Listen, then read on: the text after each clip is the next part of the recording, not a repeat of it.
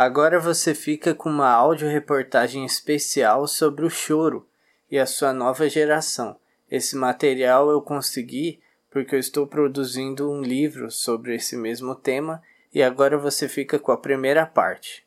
Criado na cidade de São Sebastião, Rio de Janeiro, em meados do século XIX, com fusões do ritmo africano chamado lundu e músicas de origem europeia, o choro é um tipo de música que se destacou em festas e confraternizações, principalmente das pessoas de classe baixa e da população de origem negra. Tanto que os músicos não tocavam por dinheiro, arrumavam-se e davam um jeito de ir até a cozinha, onde se tinha farta bebida e comida. No começo, a palavra dava significado não só aos conjuntos, mas também às festas onde os músicos tocavam.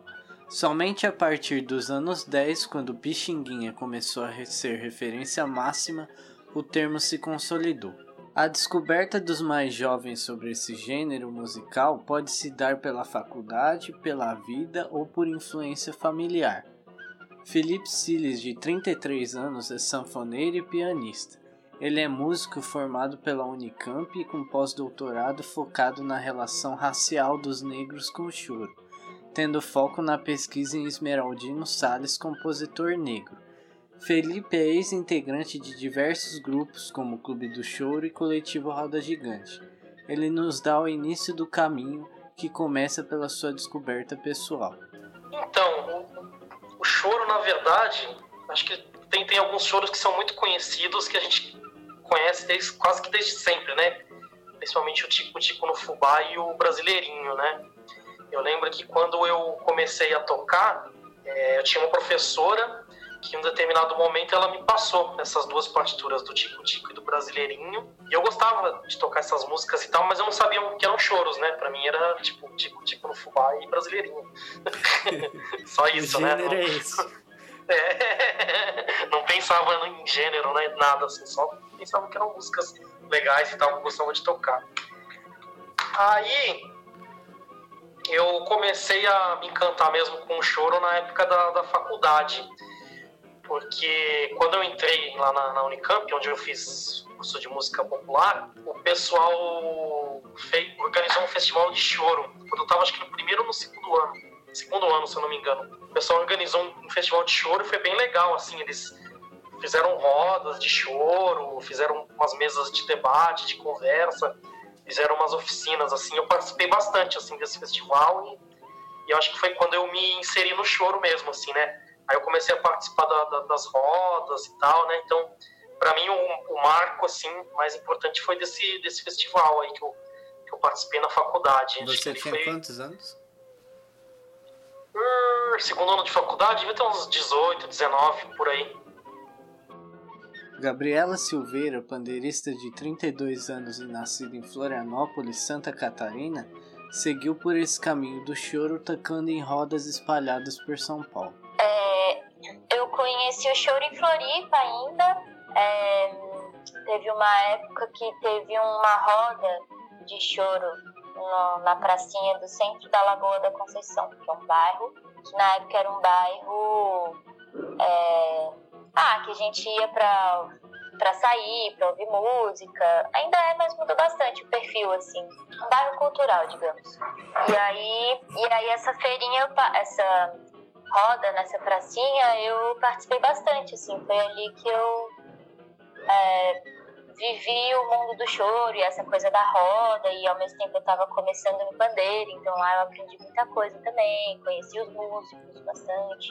É, ao mesmo tempo eu estava fazendo aula de violão numa escola lá, que agora não me lembro o nome, é, e nessa escola eu também aprendi a choro no violão, então era. Não foi muito longe no choro no violão, mas enfim, tive um repertório assim de de chorinho, mas depois eu larguei o violão e continuei só na voz na percussão. Então, Floripa que eu me inseri no choro, quando fui para Tatuí, que eu prestei percussão, eu optei majoritariamente nas práticas de conjunto em estar tá fazendo no choro. Você tinha a opção de fazer o que eles chamavam de MPB, que é uma formação tipo de bateria, baixo e tudo mais, e você fica com percussões variadas e no choro que fica esse estilo bem é, delimitado, assim, né? Eu, e aí eu fui fazendo no choro. Eu fiz lá os quatro anos de, de prática de repertório no choro, que também era uma, uma linguagem que eu conhecia e gostava. E aí, quando eu comecei a vir para São Paulo, eu tinha algumas amigas já é, de Floripa também. E quem foi essa ponte para a feirinha foi a Marina, Marina Beraldo Basso, que é flautista e que na época tocava na feirinha. E aí, quando o pandeirista de lá saiu, que era um senhorzinho, eu não sei dizer por que motivo que ele saiu, ou até se ele foi, faleceu, é, daí ela me indicou pro seu Wilson, que era do violão, e aí ele foi a partir dessa ponte que eu, que eu passei a tocar na feirinha. E era um grupo é, majoritariamente de, de senhores, assim. Tinha ela, aí depois entrou eu, e aí, e aí tocou muito tempo lá eu, seu Wilson no violão, o Tiãozinho do cavaco, que também era um senhorzinho, que também já faleceu. Tocava um cavaco muito legal, assim, uma linguagem bem antiga é, a Maiara na flauta, depois a Marina saiu e entrou a Maiara, Maiara Moraes, que também é de Floripa. E no clarinete teve o Gustavo Bonini e teve o Jussan, que é clarinetista também. Então era então a feirinha foi um, um momento, acho que até de transição para a própria história da feirinha, porque ela há muito tempo era um show, um grupo de choro de, de senhores, assim, eu imagino, né? E aos poucos isso foi se renovando naturalmente com o passar do tempo, assim. Lucas Franqueto, violonista do trio Aflorar, também nos conta o seu início. Ah, eu acho que eu, eu só para falar assim, sobre o interesse de música, né? Eu acho que eu faço, eu imagino assim como você, né? Eu faço parte da geração que jogava PlayStation 2 e jogava Guitar Hero, né? Então, como todo adolescente, queria na época aprender a tocar guitarra, né? E aí. Só que é isso, né? Uma coisa leva a outra, aí de guitarra eu indo mais pelo IPB. É, depois, quando eu saí, só quando eu saí do ensino médio, eu falei, ah, vou estudar música mesmo, né? Aí eu lembro que eu trabalhava em horário comercial e à noite estudava, só que eu fazia violão clássico, não era popular o que foi muito legal, né? Fazer clássico, tem uma coisa mais técnica, uma, uma coisa mais analítica, assim. E aí, na realidade, quando eu fui pro choro, é, eu já conhecia, assim, de, de, por exemplo, meu pai, ele me levou uma vez num show do Altamiro Carrilho, se não me engano, em 2008, 2007, sei lá, não sei. E eu lembro que eu não entendia nada, assim, porque era uma coisa super distante, né, instrumental, assim, uma criança não, não entende muita coisa, né, criança pré-adolescente. E aí uma coisa interessante que rolava na, no, no, caso do SESI, né, estudei no SESI, uma coisa muito interessante é que o SESI por algum tempo ele começou a investir muito em culturas. Ele fazia vários projetos que aí às vezes a gente estava em aula e falavam pra gente assim, ah, depois do intervalo um grupo de teatro veio aqui para a escola e vocês vão ter uma apresentação lá no lugar tal, assim, tipo uma coisa edital da Fiesp, né? Já que ela que fazia também esse padrão meio PROAC, assim. E aí nisso acabei tendo algumas apresentações de choro, se não me engano foram três ou quatro. É, eu lembro que tinha uma que era um quarteto de saxofones, que tocavam de tudo, mas também tocavam choro. Eu lembro que me chamou a atenção eles tocando tipo tipo no fubá. É, tinha, eu lembro que foi uma, um grupo que eu não lembro o nome deles, que era um violonista e uma flautista, é, um pouco mais velhos, assim, mais de 50 anos de idade cada, não lembro quem era quem. É, e aí o que, o que assim, o que foi lá na minha escola que eu fiquei assim, de boca aberta foi o choro das três. Isso eu fiquei tipo, mano, quem que são essas meninas, né? Elas destruindo, assim, super novinhas, e aí isso, isso me chamou muita atenção, né? Porque quando você vê uma pessoa leiga, né, você, você, você vê muito choro como coisa de velho, né? Tipo, uma, uma pessoa leiga, a gente acaba tendo essa visão, né? Então, até eu tava, eu tô, comecei a dar aula para um cara recentemente que ele é francês, mas morou no Brasil um tempo. E aí ele não sabia a diferença de choro e de samba. E aí ele até brincou, falando assim, ah, gente velha, é, quando eu vejo gente velha eu acho que é choro, quando eu vejo gente nova eu já acho que é samba. Aí você fica, né? Tá, né? Mas enfim. É, então, eu acho que eu também pensava um pouco isso, né? Então me surpreendeu muito você ver meninas, né? É, primeiro é, mulheres, quando, né? Que é uma coisa que já tem pouco. Desculpe interromper, Fala. quando você viu as apresentações, você tinha quantos anos mais ou menos? Olha, como foi no final do fundamental pro médio, eu devia ter então uns 15 anos, assim. Tá. Explodindo, explodindo 16, assim, no máximo. É, e aí eu lembro que, assim, o choro da Cesta foi um negócio que eu achei impressionante, assim, porque aquela, é, a Elisa, né, que toca o bandoninho, eu fiquei assim, gente, o que que essa menina tocando, assim, então... E é uma coisa muito incomum, né, porque quando você é leigo, você só vê homem velho tocando, né, aí você vê mulheres muito jovens tocando, tocando bem, fazendo um negócio bem feito. Eu já tocava violão, né, um pouco assim, mais para MPB, umas coisas mais simples. E aí eu, eu, fiquei, eu fiquei, nossa, que, que massa essa menina tocando sete cordas, né, me impressionou muito.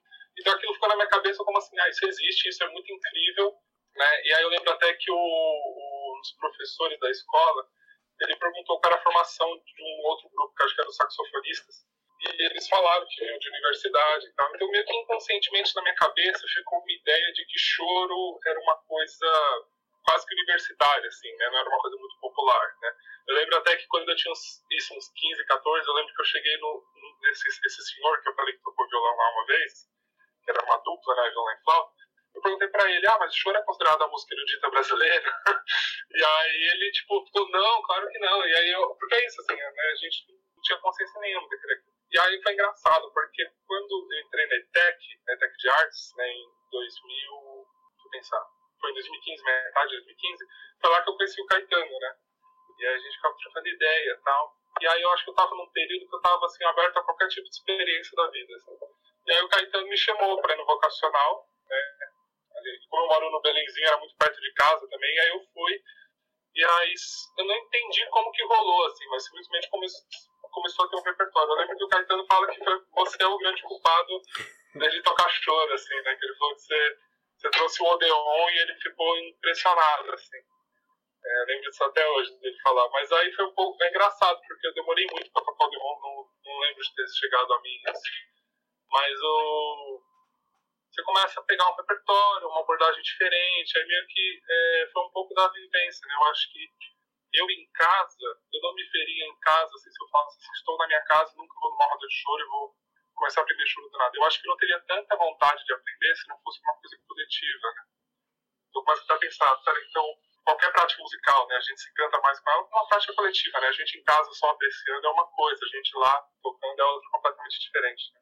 Eu acho que é um pouco esse processo. Assim. E aí foi uma coisa engrenando na outra, né? Até quando, por exemplo, como eu estudava violão clássico, eu tinha só um violão Yamaha de seis cordas, e eu, na época eu comprei ele acústico, né? Nailor Azevedo, mais conhecido como Proveta, é clarinetista e saxofonista de 58 anos. Proveta é membro da Proveta é membro da banda Mantiqueira e conheceu o choro através de seu pai, que também era músico. Esse é o mesmo caso de Maiara Moraes, flautista que, assim como Gabriela, veio de Floripa para São Paulo. Meu primeiro contato com o choro foi em casa, ouvindo, né? Meu pai ouvia bastante, ele estava violando. Aí ele, na época, quando eu era pequena, assim, ele fazia... Tinha um grupo de choro, né? Então, eu sou de Florianópolis, né? Então, o pessoal daqui. E aí, foi o primeiro contato, foi escutando, assim, né? o pessoal que tá em casa, daí sempre gostei bastante de, de ouvir. Aí quando eu tinha uns 12 eu comecei a tocar flauta. E aí já comecei, o flautista não escapa muito, né, do repertório de choro, assim. Então já comecei tocando alguns choros, mas também a minha professora na época, ela, ela tocava música instrumental, tocava, ela, ela toca, né, na verdade, toca saxofone e flauta. Então tinha um repertório assim um pouquinho mais aberto, sabe, de música instrumental, de jazz. Então já desde o começo eu tocava choro, mas não tocava só choro. Né? Eu acho, é, e assim, eu sempre é, essa coisa de, de tocar, né, de ser mais popular e de trabalhar com música, tiveram muitos trabalhos que apareceram de, dentro desse do choro, né? tocar em feijoada, tocar ou ter rodas de choro, né, que a gente vai tocando. Então, eu sempre, sempre durante toda a minha vida toquei choro, sempre tive o repertório assim um dia, né, tocando e tal. Eu acho que isso influenciou muito assim a minha, minha forma de ver a música, é, a forma de compor depois, né. Eu acho que a música brasileira ela tem essa essa coisa da melodia que é muito forte, né? Que eu acho que isso vem muito do choro, assim, essa ênfase da melodia, de uma boa construção melódica. Então, os temas são muito bonitos, né? Tem essa. Eu acho que é uma contribuição, assim, do, do choro que permeia muitos. influenciou muitos gêneros, né? Meu pai era músico, mas, assim, tocava na banda, fazia bailes, mas não vivia de música, não era músico profissional. Ele, ele era pedreiro, é, fazia esses trabalhos assim de pintor, né? É, trabalhava numa usina de essas usinas que tem até hoje tem usina de açúcar e álcool, né? Ele trabalhava nessa usina aí, lá em Leme, né? E era uma vida difícil para ele porque ele tinha cinco filhos, eu de homem mais quatro mulheres, né? Mas a música, vamos dizer assim, que ela primeiro que ela salvou as nossas vidas, assim, porque o meu pai era filho de negro, assim, minha avó era portuguesa, aquela coisa do Brasil, sabe? Meu avô é de 1910, né? Meu pai é de 1930 e... aliás, 45, 46, eu acho. Então, é, ele era uma pessoa, assim, que tinha um gosto musical muito requintado, muito... Talvez, aí precisa pensar, assim, o que, que é que fazia com que aí que entra o choro, né? E entra dois ingredientes muito importantes na minha vida assim, dessa época, assim, que era o choro e a banda, a banda de coreto. Que os músicos de choro no Rio de Janeiro quando foi fundado assim a banda do corpo de corpo, corpo de a banda é, de, do corpo de bombeiros do Rio de Janeiro que era regida pelo Anacleto de Medeiros, isso estou falando em 1815 de novembro de 1896 é assim, fica a data de 15 de novembro é a estreia, né? Quer dizer, é a data de aniversário da banda de música do Corpo de Bombeiros, né? Apesar de ser 30 de outubro de 1896, o decreto, mas ela ficou como 15 de novembro de, mil, 15 de, novembro de 1896. Então, você imagina, é, Dom Pedro estava por aqui em 1806, Dom João VI, Dom, Dom, Dom, Dom João VI trouxe a banda real. Então, isso para o Rio de Janeiro, né? A, a, então capital do, é, do nosso país. Isso depois dessa banda com caráter militar ainda se tornou umas bandas civis. Quer dizer, eu nasci em 1961. Você, você vê assim que é. Hoje eu olho assim e falo assim, nossa, cara, é assim. Eu, eu tava no, ainda no, no vapor daquela época, né? Eu, então eu passei perto dessa história assim das bandas, tocando em banda. E, e era uma. Isso era um negócio maravilhoso. Então, é, no Rio de Janeiro estava acontecendo um movimento artístico muito grande com, com, com, uma cidade que era a capital, enfim, todo mundo ia para lá. Lá nasceu o choro, né, esse gênero urbano de música. Né? Nós fazíamos parte das bandas do, do interior, quer dizer, é uma música menos, né, era menos vamos dizer assim, não tinha tanta sofisticação, já que era uma música para grupos. Mas foi muito importante, querendo dizer para você, na minha vida, o choro que eu tocava com meu pai, que tocava acordeão, clarinete, saxofone e, e, e, e teclados, né? E era um homem muito ligado no choro, mas tocava na banda clarinete. Nos bailes ele tocava acordeão e teclado. E no carnaval ele tocava saxofone, né? Então eu, eu fui criado numa família onde meu avô também era músico. A minha tinha quatro irmãs, das quais três também foram musicistas, né? Aí ela tocava clarinete, a Silvana saxofone, até hoje. To... Ah, elas tocam até hoje ainda para os netos, né? Mas é, outros são outros profissionais, né? Tem outros trabalhos, né? A minha trajetória começou aos sete anos estudando música com meu pai e depois entrando na banda na banda da prefeitura, né? Tocando os dobrados, marchas, trechos de óperas, né? Então a leitura era uma coisa muito importante. Então foi muito importante é, ter aprendido é, essas duas grandes escolas, assim, né? Que, eu, que a minha vida me, me colocou de presente, mas ao mesmo tempo me colocou aí como um desafio para que, que, se isso, para que isso perpetuasse de alguma forma, né? Então a minha, minha vida não é uma vida fácil, porque músico em São Paulo, né? Lutando para não perder a história minha, né? Uma história que eu vi com meu pai, nas bandas nos shows. E quando eu chego em São Paulo, eu tenho que trabalhar aqui, eu tenho que me estabelecer aqui, eu tenho que trabalhar com outras pessoas, então eu tenho que tocar, é, eu tenho que convencionar algumas coisas na minha vida, né? O pesquisador José Amaral Júnior, de 58 anos, criador da página Chorando na Garoa e escritor de dois livros relacionados ao tema, Chorando na Garoa, Memórias Musicais de São Paulo, que é de 2013, e Conjunto Atlântico, Uma História de Amor ao Choro, de 2017, nos ajuda também a entender esse caminho.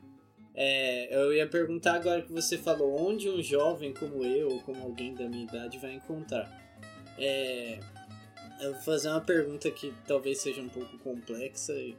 Porque, o quanto Não, disso tem a questão da identificação, né?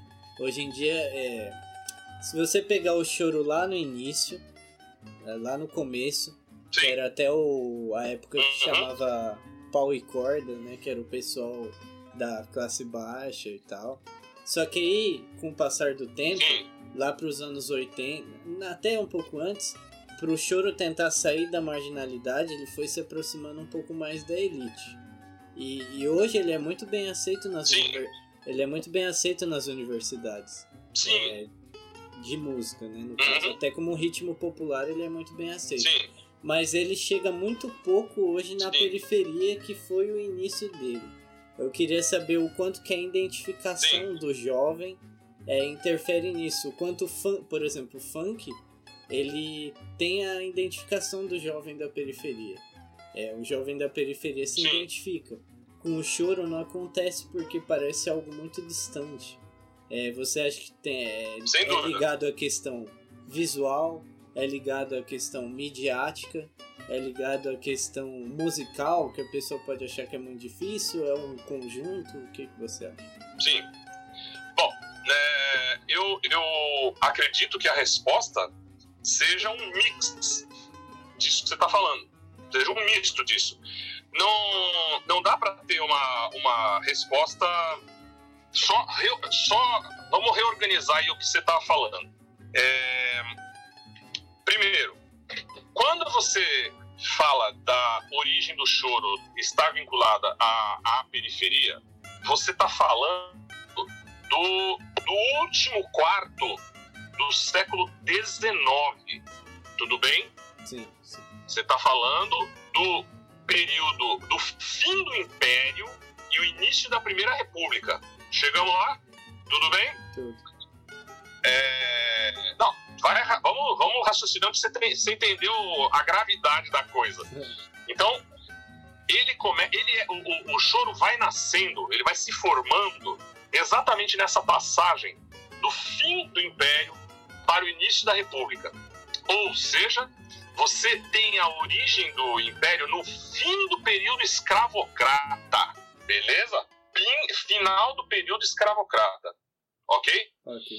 Bom, então esse momento é um momento em que você tem uma quantidade enorme de, de, de negros e de funcionários, de, de, de funcionalismo público que está ali desenvolvendo as funções deles na capital, na capital do império, que é o Rio de Janeiro, tá certo?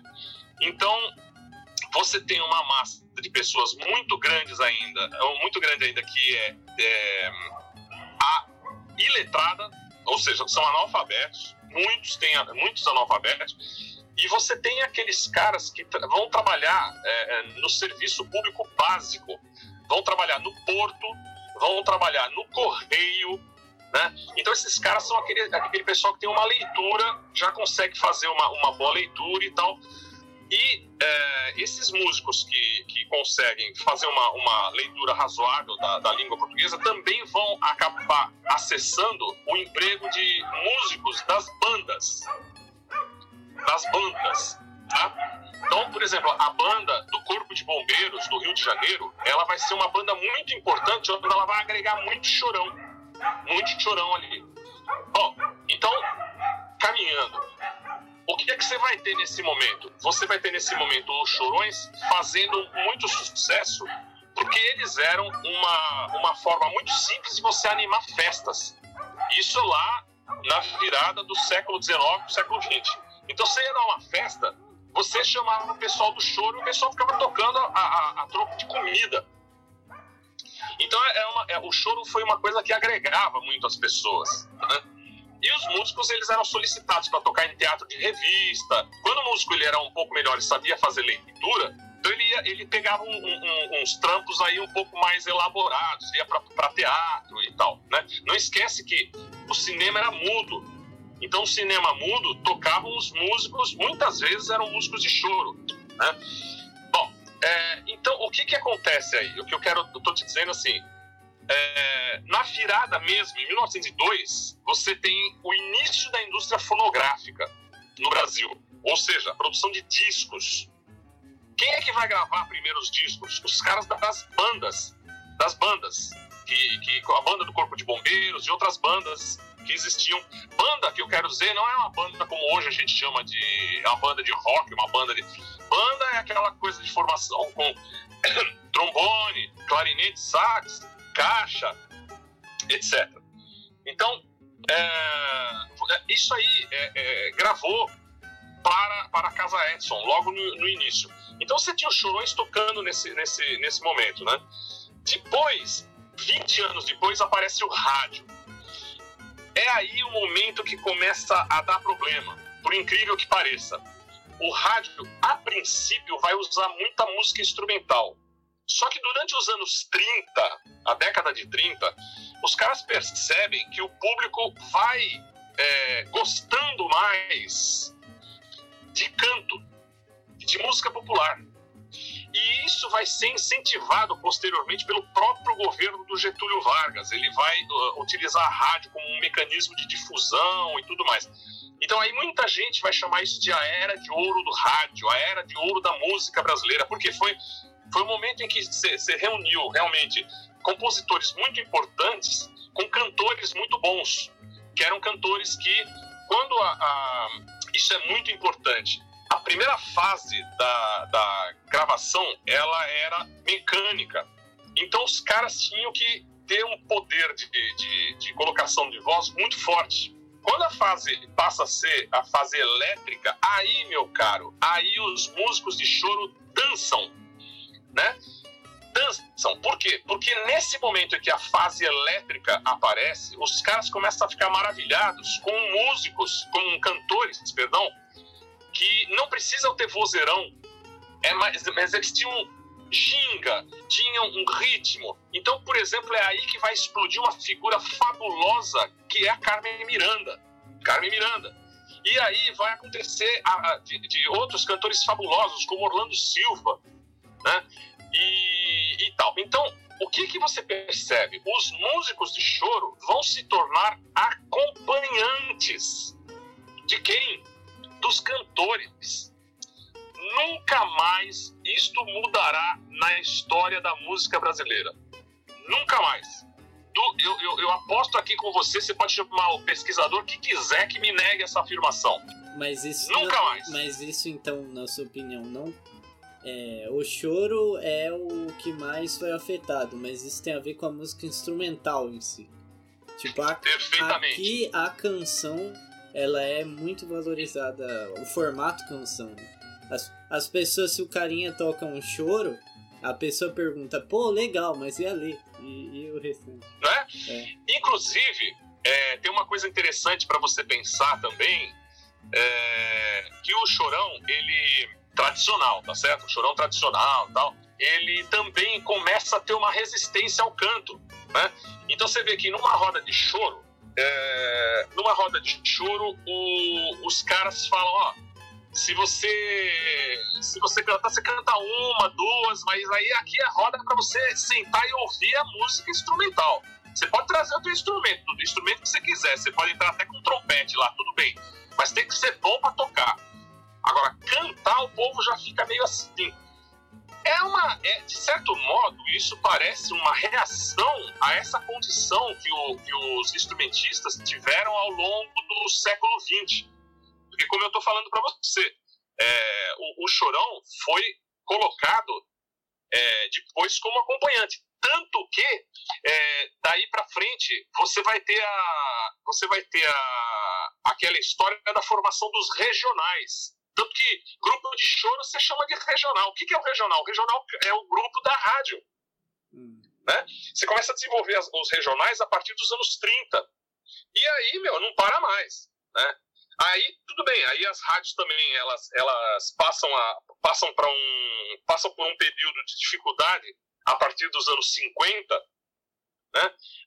Qual é a dificuldade da rádio? É exatamente que ela vai ter a atenção é, dividida com a televisão. Embora a rádio, o rádio, a rádio, o rádio seja uma coisa que esteja na vida das pessoas durante o dia inteiro, né?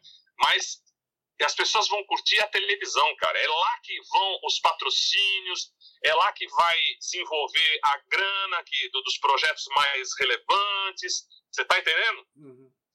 E o chorão, onde vai? Já era, já era.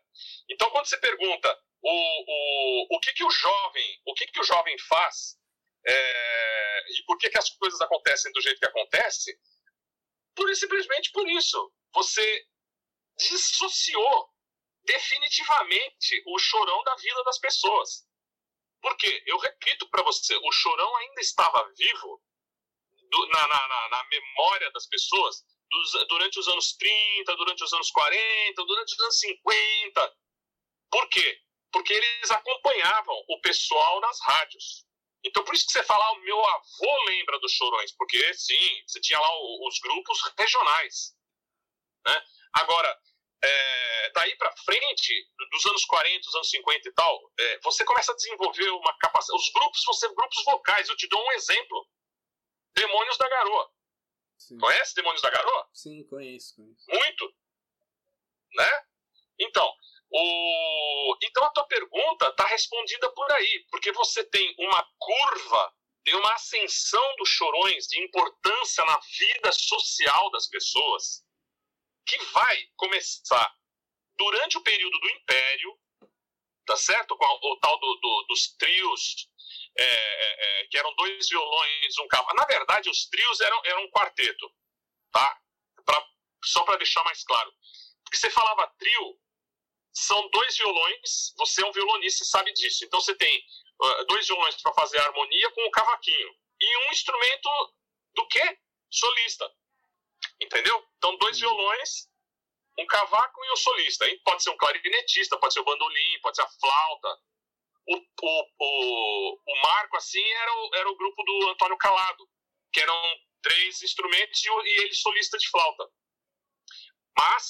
Como eu te falei, aí esse negócio foi andando, você entendeu o esquema? Quando você passa, eh, chega nas, nas nos primeiros discos, eles estão fazendo sucesso ainda, tal, tal, tal, mas na medida que o tempo vai passando, as pessoas vão se interessando pelo canto. E depois das gravações elétricas, que você é, facilita o cantar, aí, meu caro, aí você, você despenca a, o interesse pela música instrumental popular, você vai desenvolver o para elite é, o campo do erudito e isso vai permanecer até hoje como você vê desde o começo, né, que foi se aproximando o choro para meio que sair da marginalidade, que tem a ver também com racismo, no caso. Mas Sem dúvida. Oi? Sem dúvidas. É. E considerando essa parte que é antiga, né, que é do começo dessa aproximação, hoje como você vê o choro no meio acadêmico e também é, no meio erudito da música? Tipo, qual o lugar dele atualmente? Ah, ótima pergunta. É, eu falei no, no, artigo dessa questão, realmente, né? Porque o, o choro ele começa com uma releitura mesmo, né? De, de algumas danças europeias, né? Da, da, da polca e tal, né? E as pessoas negras, né? As pessoas populacho, né? As povo vai começar a reler essas, essas danças e tal, mas com os seus próprios arcabouços civilizatórios, né, com sua própria bagagem cultural, e esse caldo resulta no choro, né? E uma coisa que eu falo no artigo é justamente isso, né, que como que, o, que, o, que se usou-se muito de estratégia a coisa do, do, do, choro se parecer cada vez mais com a música erudita, né? Para ele, ele até se, se legitimar, né? Mas como ele não é música erudita ao mesmo tempo, né? Então ele sempre fica nesse lugar meio problemático aí, sempre fica nessa, nesse meio do caminho, né? E, e, e o quanto tem um esforço, né, de, de, de, trazer esses elementos eruditos e de exaltar isso, né, de, de levar o choro para o teatro municipal e tal, de, de como você tem uma uma narrativa que, que valoriza isso, né? Aí, a questão do, dos dias de hoje, né, que, que foi o que você perguntou, e da academia também, eu acho que da, da, das músicas populares, isso foi bem legal. Rolou essa conversa quando eu fui para um encontro de musicologia lá em Ribeirão Preto. Teve uma pessoa da plateia que levantou esse debate, eu achei interessante. Que das músicas populares, eu acho que nos, nos departamentos de música, talvez o choro seja a, uma das que, que, é melhor aceita, principalmente no eixo São Paulo e Rio, assim, né? A gente não vê hoje em dia, por exemplo, uma aceitação nos departamentos de música, sei lá, de um rapper fazer faculdade de música, assim, né? Esses dias estava até ouvindo um podcast com, com o Rincon Sapienza e ele falou que ele queria ter feito faculdade de música e tal, né? Eu, eu não sei se a faculdade de música hoje em dia está preparada para acolher um Rincon Sapienza, né? É, isso é um demérito da, da faculdade, não do, do, do, Rincon, né, que é um artista maravilhoso. Mas eu, eu acho que o choro é um, é um dos gêneros mais bem aceitos. E eu acho que até pela, por essa proximidade mesmo com, com a linguagem da, da, da música erudita, né? Porque é um. Para um músico de música erudita, é lógico que ele vai ter que estudar, que ele vai ter que se adaptar mas para um músico de, de, de, curso de faculdade de música, né, que está fazendo lá um seu curso de bacharelado, de música erudita, não é uma coisa tão distante o cara estudar o choro, assim, né? Não, não é uma linguagem tão distante assim do que ele está estudando dentro da faculdade, né? Da, da, música barroca, da música clássica, né? Do que, sei lá, do que o cara vai estudar um funk, um rap, né? Vai, vai estudar, sei lá, linda quebrada, né? Já é uma coisa completamente diferente, né? Do, do, do sei lá, da flauta que que a pessoa está estudando ali, ou né? Talvez do... até aqueles ritmos mais é, africanos que se tem no Brasil, que são muito percussivos também, eu vejo uma distância um pouco da academia. Sim, sim. Então, com certeza, né? É, só do choro tá num compasso ali de, de 2x4, né? E, e, numa linguagem contrapontística bem, bem, bem próxima assim, da, da música barroca, né? Eu acho que, que, que o, o, público de, de, de universidade já assimila melhor. E você falou de uma questão do racismo importante, assim, né? Porque essa coisa do, do choro no começo ser marginal e ter que apelar para esses recursos para se notabilizar, né? É o próprio racismo. E eu acho que também essas outras músicas ficarem à margem da, da, da, universidade até hoje é o próprio racismo também, né? Porque qual, qual que é a música oficial, assim, que todo curso de universidade tem no Brasil hoje em dia? É a música clássica, a música erudita, a música da, da Europa, né? Então a gente tem pouco espaço no, no, nos departamentos de música hoje para pra, as músicas negras e tal, né? Para as músicas populares, né? Então isso é uma realidade que a gente está aos pouquinhos mudando eu estou um pouco na academia também para somar nesse, nisso aí também, né? Uhum. Mas é, um, é, uma, é uma batalha ainda, assim, né? Ainda é um, é um lugar assim que ainda é muito eurocêntrico, assim, né? Se bem que tá mudando, né? O pessoal já tá com uma cabeça bem melhor hoje em dia e tal, né? Mas ainda tem muita coisa para ser feita ainda. Eu acho que depende muito, sabe? Eu acho que assim, é, tem tantos mundos, né? É, sim. Então, se eu for parar lá no Morumbi, ou sei lá, num eu acho que num bairro muito elitizado é bem capaz que, que não seja tão conhecido hoje em dia. Mas eu não sei dizer, assim, eu tô é meio achismo isso que eu tô falando, sabe? Eu não sei dizer, eu acho que depende muito é, o choro dentro de um dentro de um mundo assim, de uma cultura popular mais não sei se intelectual, mas digamos popular, que não é o que está na mídia hoje em dia, ele é uma das linguagens mais conhecidas, né? Então ele tem uma, um, um espaço mais aberto, eu acho. Ele teve um período muito desconhecido, assim, e, e tem uns anos que ele tá já bastante por aí. Tem muitas rodas de choro aqui em São Paulo, cada vez surge mais, então eu não acho que ele seja hoje em dia um ritmo escondido, assim mas de todo jeito não é uma coisa que passa nas mídias, na, na, TV, em algumas rádios específicas, né? Então eu acho que depende do mundo da pessoa. Acho que pode variar muito essa resposta, assim. Sim.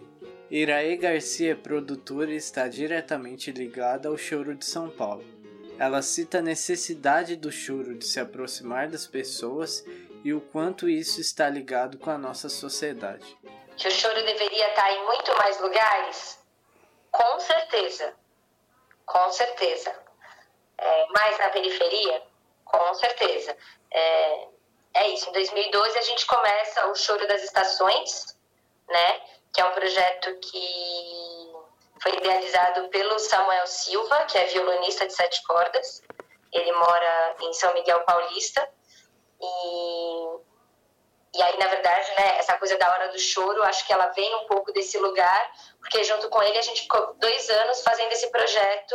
É, foram dez edições no primeiro, depois, se eu não me engano, 13 ou 15, é, de rodas que a gente fazia em praça pública lá em São Miguel Paulista.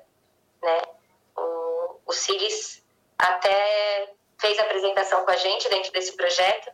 Infelizmente, na semana dele, a gente pegou uma chuva, teve ou a praça começou em obras, a gente teve que fazer no céu, mas que foi legal também porque a gente fez no teatro, então foi massa. É... Então, e é isso, com o Choro das Estações eu tive essa experiência que é a gente tocar numa estação de trem lá no Jardim Helena, Vila Mara, e formar uma grande roda e as pessoas começarem a balançar seus corpos, e aquilo faz parte do cotidiano delas. Mas elas, assim, elas param para escutar aquilo. Né? Eu acho que a gente dá pouco acesso. Uh, e aí isso vai para um outro lugar que é o choro, ele, ele é exigente né? Então, quando você falou, né, ah, ele faz parte só de uma elite ali e tal, é... eu acho que é, eu acho que de uma certa de uma certa forma sim, né? Eu acho que a gente se preocupa pouco com sair desse lugar conquistado, tal. Porque eu acho que existe uma batalha ferrenha também do gênero perante os demais gêneros. Né? Acho que são várias questões. Tem questões internas e tem questões externas. E acho que a gente, não sei se a gente equilibra muito bem é, essas duas lutas, né? Porque acho que tem uma luta que é se fazer reconhecido dentro da música. Sim, tem que ter mais choro na periferia. Para mim, as rodas de choro, elas, elas tomaram um lugar de, de eu não quero ser leviana nos meus comentários, porque cada um entende o choro de uma forma muito peculiar, né? E essa forma de expressão, ela, é, e aí eu posso ser muito injusta, assim, mas isso que é mais fácil falar enquanto sociedade, porque eu entendo o, o choro, uma comunidade, como um fragmento de algo social. É... E a gente está preocupado com o urgente, sabe? o pagar a conta que é urgente, o sobreviver que é urgente. E, e aí você não planeja, aí você não. Aí você só vai apagando fogo, né? E eu sou relações públicas, né? Aí volta. Eu sou relações públicas. A gente trabalha analisando né, as instituições para planejar uma estratégia né, de, de comunicação e etc. E, mas é isso, a gente não conta, né, que a gente se envolve emocionalmente nas histórias, nas lutas, e isso vão nem sempre. Santo de casa não faz milagre, né? então a gente tenta, nem sempre a gente consegue o melhor caminho. Eu lembro que eu, eu lembro que uma da, é que o choro ele tem muitas pessoas que acham as pessoas que aceitam tudo e as pessoas que são contra tudo, né? Tem, tem essas divisões do choro. E aí uma coisa que eu lembro que eu li um artigo de uma mulher, eu lembro que eu usei para faculdade até uma vez, eu não lembro qual que era o nome, eu preciso achar até, depois eu te mando, que aí ela falava assim, é, que o choro ele se estendeu além de um gênero, de uma, um grupo específico, mas ele também se baseou, ele começou a migrar para uma, uma forma de como se toca, sabe? E aí, é, e aí era muito engraçado, porque essa mulher falava do disco do Henrique Cases, se não me engano, que era Beatles no choro, alguma coisa assim. Ele tocava realmente choro. Tipo, Beatles pegava tipo Something dos Beatles e fazia um choro com isso. Acho que até o de Holanda que falou Something. Então era, era uma coisa engraçada, assim, mas tipo, ficava, ficou uma coisa interessante. Eu acho que o choro, é, acho que a ideia dele mais tradicional é uma coisa que é muito recusa algumas rodas de choro, né? Já conheci bandolinista, por exemplo, que é super isso, cabeça fechada e tal. Jovem, que me impressiona muito, um cara de 30 anos com uma cabeça tão fechada, falar, tipo, ah, se eu não tocar de uma forma tradicional, vai morrer esse, essa, essa cultura mais tradiça, né? Só que é isso, assim, acho que toda cultura que, que, que quer ser estável, né, que quer ser permanente, ela acaba morrendo, né? Porque o mundo é impermanente, né? Então não faz sentido você às vezes querer manter a mesma estrutura de forma de se tocar por, por séculos, né? Não existe isso. E, a, e aí meio que o que eu, o que eu é, até, até me perdi um pouco no, no, no, foco, mas tá, às vezes eu, por exemplo, para alunos, quando eu tenho, eu tenho um aluno que ele gosta de bossa nova, por exemplo, é um cara que mora lá em Londres, brasileiro, mas gosta de tocar bossa nova. E aí eu tava passando para ele coisas para ele entender um pouco, porque não existe um, uma levada de bossa nova, né? A levada de bossa nova é na realidade um samba lento, né? Então eu tava meio que foquei com ele essa ideia do como se toca um samba e como se toca um choro, né? Só que eu não cheguei e falei para ele, ó, toca a pixinguinha, né? Eu tentei pegar é, choros, ritmos chorados, né? Músicas choradas com letra, né? Então, por exemplo, tem uma gravação da Marisa Monte, é, que é uma música dela com Arnaldo Antunes, se chama De Mais Ninguém, por exemplo. Que é a Marisa Monte cantando e quem acompanha ela na época de ouro. Então, assim, é um de choro mesmo, fazendo uma coisa, um choro-canção, né? É, ou, por exemplo, a música Sampa, do Caetano. Ela é um choro, se a gente for parar, assim, ela não tem estrutura, a forma de A, B, A, B, A, C, né, do choro. Mas ela tem toda uma estrutura rítmica, toda uma instrumentação de choro, né? É, então, acho que é muito legal a gente pegar um pouco essa ideia, porque, assim, eu, eu sinto, você, você até comentou, né, de choro não ter letra, né? E é uma pena, porque ele tem, ele tem, tem alguns choros com letra, só que as pessoas ignoram um pouco isso, né? Então, por exemplo, é, geralmente o que fica com letra assim, carinhoso, né? O pessoal é uma letra mais conhecida, tipo tipo no fubá, e aí às vezes rosa, né? Do Xingué que o Caetano gravou, mas aí acaba falando uma coisa meio, ah, gente, não, não, não, ninguém liga muito pra isso, mas eu, às vezes, e aí várias vezes isso acontece comigo, assim, eu tava tocando Noites Cariocas, por exemplo, do Jacó, e aí eu descobri, tipo, esse ano, assim, que ela tem letra. Eu não sabia que ela tinha letra. Então, toda, toda, assim, com certeza tem várias músicas que eu toco de choro que eu não sei que tem letra. E eu vou descobrir, tipo, semana que vem que tem letra, assim. Porque eu acho que talvez até uma pesquisa sobre essas letras de choro, né? De pegar, assim, por exemplo, um doce de coco, Noites Cariocas, acho que na Glória também tem letra.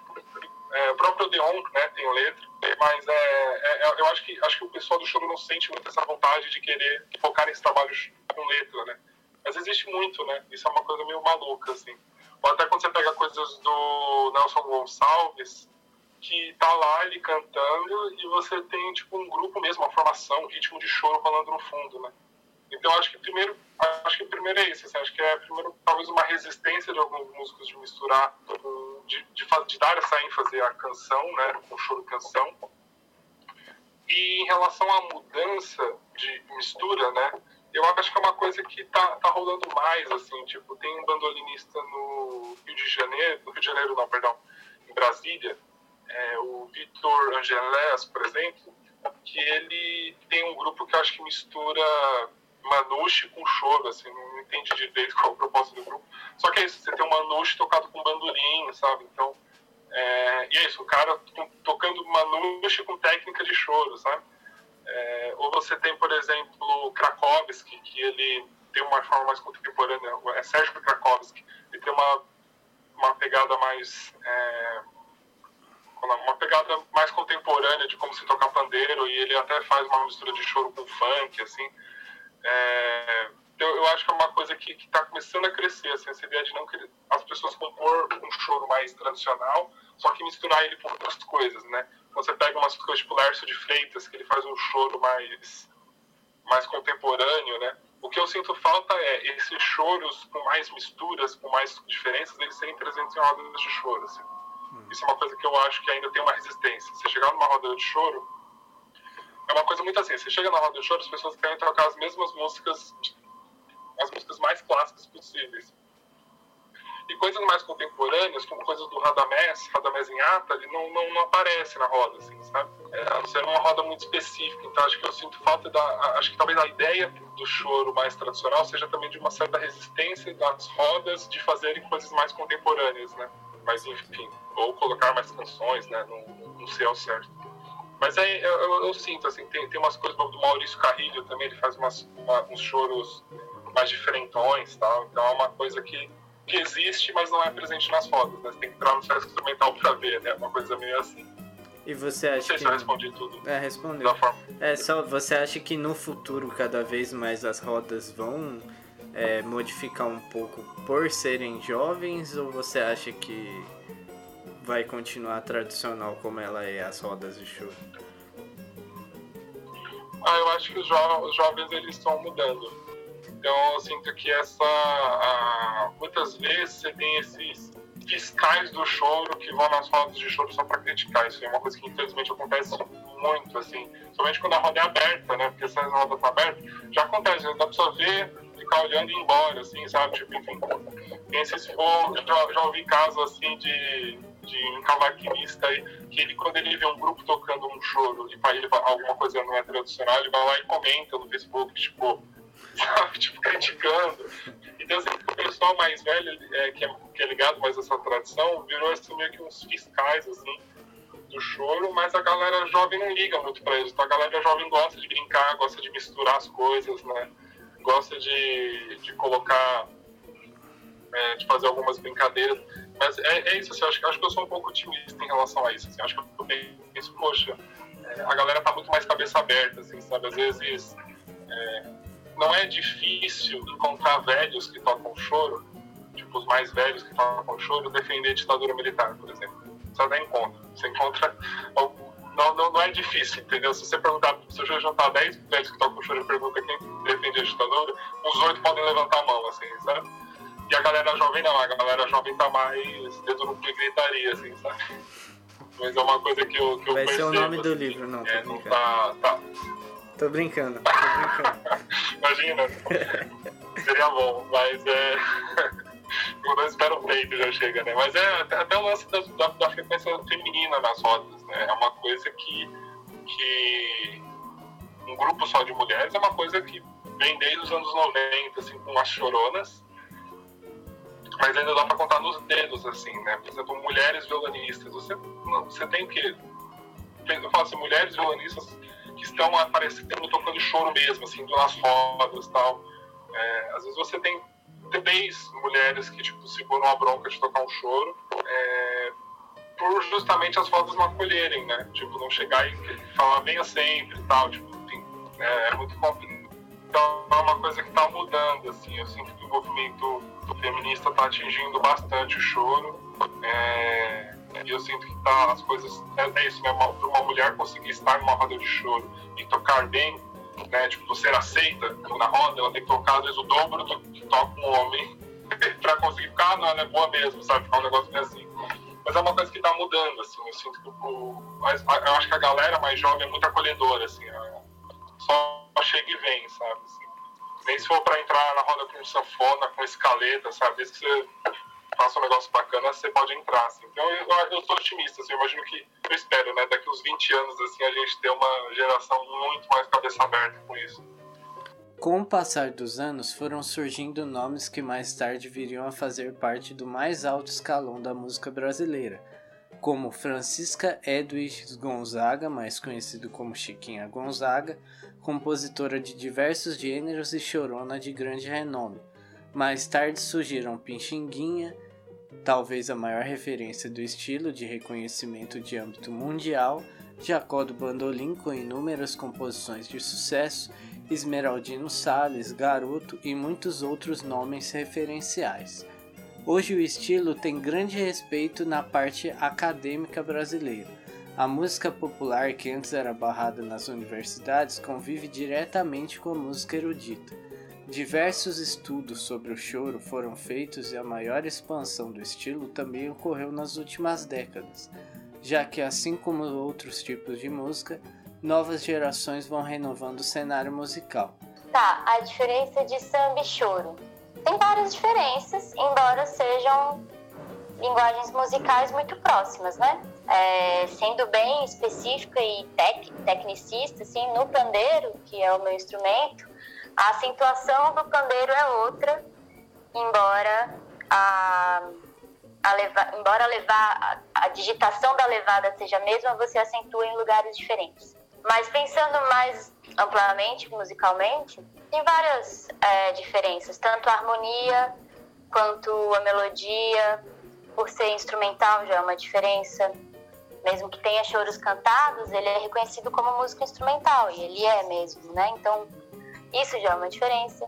Um, a forma da música, a estrutura da música de ser A, A, B, B, A, C, C, ou às vezes não tem C, mas varia dentro disso. O samba não tem essa estrutura, tem outra estrutura, é mais ABA. É, mas e o choro também inclui vários outros ritmos, coisa que o samba não. O samba, o ritmo é samba, né? Você não vai ter um samba de baião, por exemplo, como você tem um choro em baião. Mas são linguagens muito próximas e os músicos passeio por, muito por essas duas linguagens, assim. É, elas têm as suas diferenças, mas elas conversam. E o samba tem, ele apesar de ser o mesmo ritmo, ele tem muitas vertentes, né? Então também tem isso. O choro conversa muito com o samba, é, esse samba mais que vem dessa tradição mais antiga lá da época do rádio que é o samba choro, que é o samba canção. Se você pega pagode, que também é samba, também tem muitas qualidades, já não conversa tanto com o choro. Até de harmonia, né? A harmonia do pagode já é muito mais cheia de extensões e o choro já não, não tem muitas extensões, são tríades e tudo mais. Então a harmonia do pagode já é bem diferente. Se você pega o samba da Bahia, do recôncavo baiano, o samba de roda, é, não tem nada a ver com choro. É uma coisa muito mais de terreiro, com tambores e atabaques. A harmonia é muito mais simples, a estrutura não tem nada a ver, a harmonia em geral é um 6, 2, 5, às vezes vai pro 4, mas é muito isso. O choro já tem uma harmonia que desenvolve mais, né? Então, também, é, quando eu digo que o choro e o samba são linguagens que se assemelham muito, eu tô falando de uma vertente específica do samba, que vem dessa coisa do Rio de Janeiro, do samba canção, é, hoje muito bem representado pelo Paulinho da Viola, por exemplo, né? Que é um cara que, que veio do choro também, o Paulinho da Viola. Então é, é essa vertente do samba. O samba tem muitas vertentes. Essas duas outras que eu já mencionei, como o samba de roda e o, e o pagode, já não se assemelham tanto com o choro. Cada um já tem as suas de mais de maiores diferenças do que o samba canção dentro do choro. Essa foi a primeira parte da audioreportagem do material que eu consegui sobre o choro, que é do livro que eu estou produzindo.